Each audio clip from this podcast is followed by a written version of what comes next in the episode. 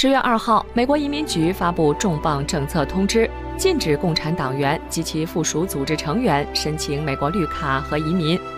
美国在移民与国际法禁止共产党员移民美国上动真格的了。二零二零年七月，美国政府正在考虑全面取消中共党员及其家属入境美国的签证，引发世界震动。时隔两个月，美国洛杉矶郑存柱律师披露，九月十七号。一名美国公民的父亲因中共党员的身份，在入境美国时遭到拒绝，被遣返，移民申请被拒，十年签证也被取消。那么他向我咨询，当事人求助郑存柱律师，郑存柱答复赶紧退党。这起案件引起各界关注。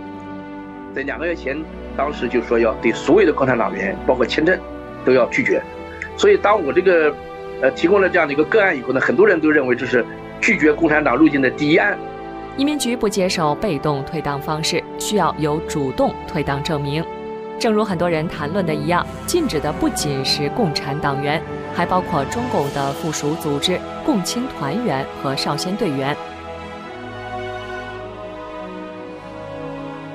全球退档服务中心主席易荣指出，可在线办理真实姓名的退档证书。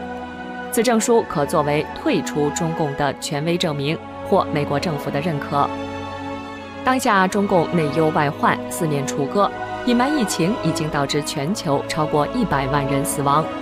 同时，中共在国内颁国安法，打压香港人权，抓捕敢言人士，禁蒙语，继续活摘器官，谋取暴利。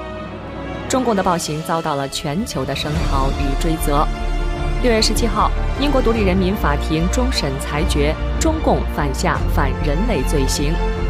十月一号，美国联邦众议员佩里宣布推动一项法案，要求将中共认定为跨国犯罪集团，并对其进行起诉、惩罚和铲除。为了维护世界的自由民主，十月一号，来自全球一百五十多个团体在世界六十一座城市举行抗中共、护自由的行动，将中共国庆日变成全球反共日。